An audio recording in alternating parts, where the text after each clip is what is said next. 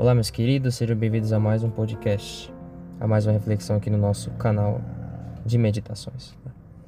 Ontem, domingo, o Evangelho nos foi apresentado e o Evangelho proclamado a nós foi o Evangelho do batismo do Senhor.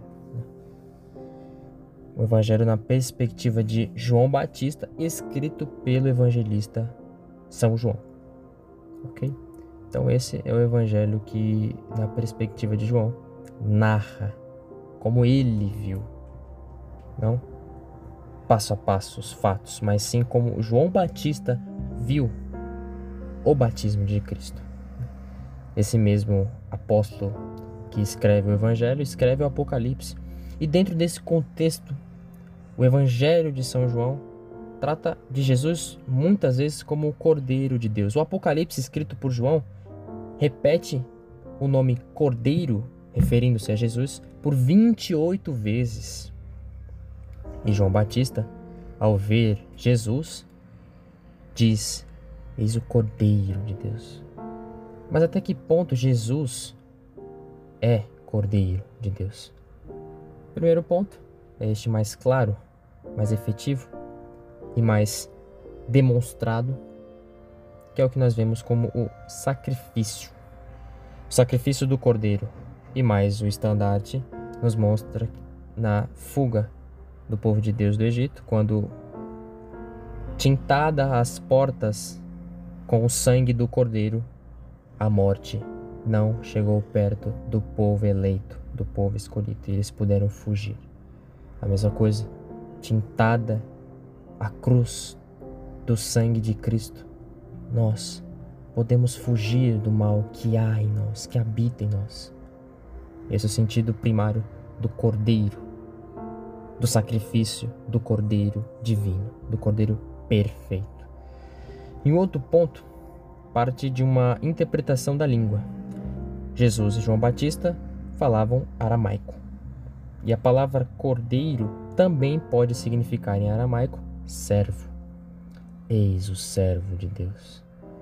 Eis o rei, fazendo-se servo, que entrega tudo nas mãos do rei eterno.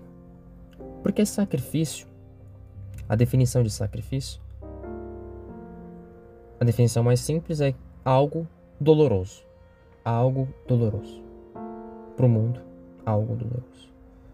Mas nessa perspectiva, nós temos que analisar todo o contexto. Então vamos esmiuçar.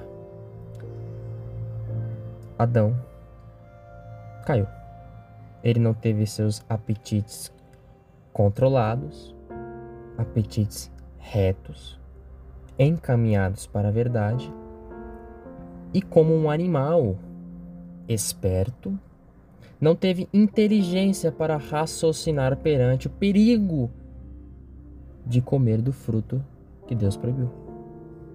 Porque olha só,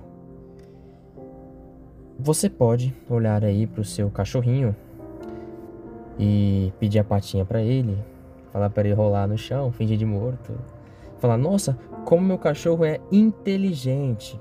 Não. O cachorro é esperto. Porque inteligente somente o homem humano é. Um cachorro não pode virar para o doutor diante de um diagnóstico de inflamação na garganta, por exemplo, falar: olha só, você vai tomar uma benzetacil. O cachorro não tá nem aí para benzetacil, ele tá aí para dor. O homem inteligente pode concentrar-se em si mesmo e dizer: Eu aceito essa injeção dolorosa. Vai doer, mas eu aceito. Esse é o sacrifício. Vai doer, mas eu aceito. Cristo disse, como servo, cordeiro, sacrifício, Pai, eu vou dar a vida a vós, o meu espírito vai ser entregue nas suas mãos, mas eu aceito. Esse é o sacrifício. Esse é o sacrifício de Cristo. João Batista continua a sua perspectiva dizendo: Eu não o conhecia, mas aquele que me enviou a batizar com água disse-me: Sobre quem vires o Espírito descer e permanecer, esse é quem batiza com o Espírito. Pai, em tuas mãos eu entrego meu espírito. João Batista viu, ao molhar Jesus Cristo com água, a pomba, o espírito em forma de pomba descer do céu e iluminar aquele homem. Eis meu filho muito amado, eis o cordeiro muito amado, eis o servo muito amado, no qual eu coloco toda a minha complacência. Escutai-o. Esse é um complemento da transfiguração, né? Escutai-o. A realidade é que a partir deste momento, o batismo com água transportou o Espírito. É como se houvesse uma transubstanciação, aspas, transubstanciação da água do batismo. Jesus não precisava ser batizado. Na verdade, as águas na qual ele foi batizado, que precisavam de purificação. Nós lavamos as mãos com água para ficar purificados. Com ele aconteceu o contrário. As águas se lavaram nele. E as águas batismais, a partir daquele momento, foram todas santificadas, abençoadas e santificadas, porque agora havia mergulhado o servo perfeito, o cordeiro o sacrifício, a morte do Adão velho, sem raciocínio, com apetite todo descontrolado, como um animal, tapando os ouvidos para a voz de Deus e escutando a sua única voz, a voz que brota dentro do seu âmago. Ele fechou os ouvidos para Deus e abriu-os para si mesmo. Pecou, caiu, morreu. É esse o, aspas, assassinato que acontece no batismo. O homem velho, descontrolado, essa mancha do pecado original, a mordida da serpente no nosso calcanhar, ocasiona isso. Somos desregrados. Somos bagunçados. Não ouvimos a voz de Deus, sufocamos a voz de Deus, abafamos. E aí vem Cristo e Cristo batiza as águas do batismo para que nelas,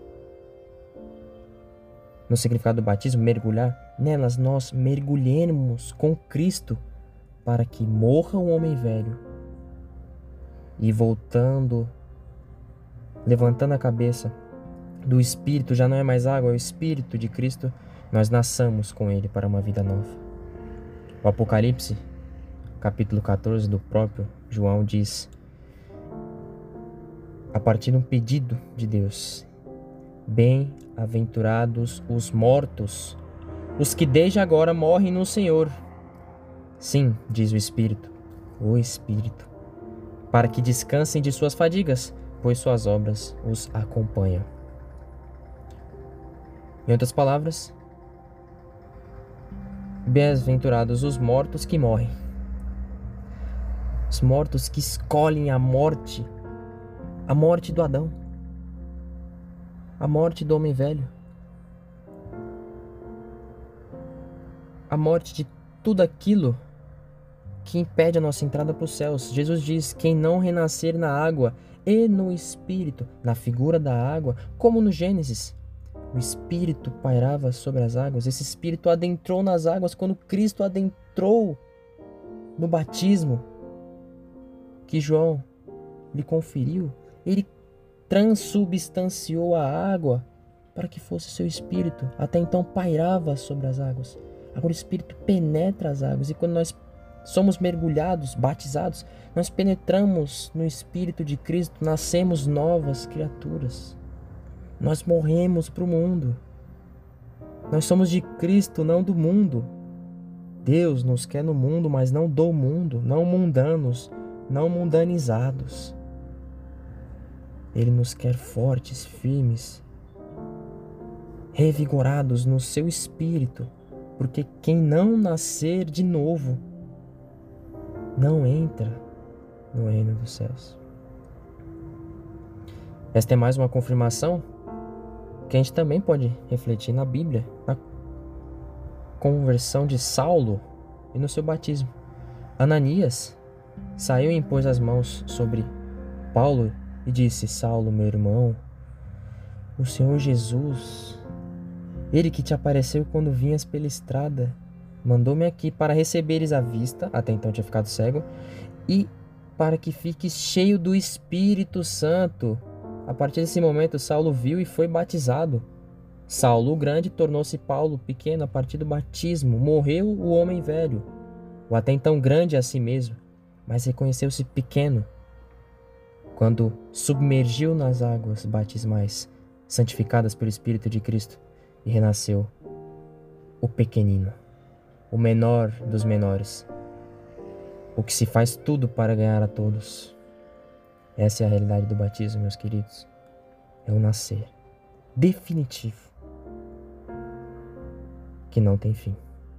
Renovemos, pois, as promessas do nosso batismo, para que nasçamos desse espírito que brota do Cristo, apagando a mordida da serpente, esse apetite descontrolado, essa sensação de se achar esperto mas não ter inteligência dentro de nós. Controlemos, pois, os nossos raciocínios. Inclinemos a nossa vontade à única vontade que subsiste na face da terra, a que governa todo o universo, a do Rei, que se faz cordeiro, servo e nos dá o seu próprio Espírito. Deus nos abençoe.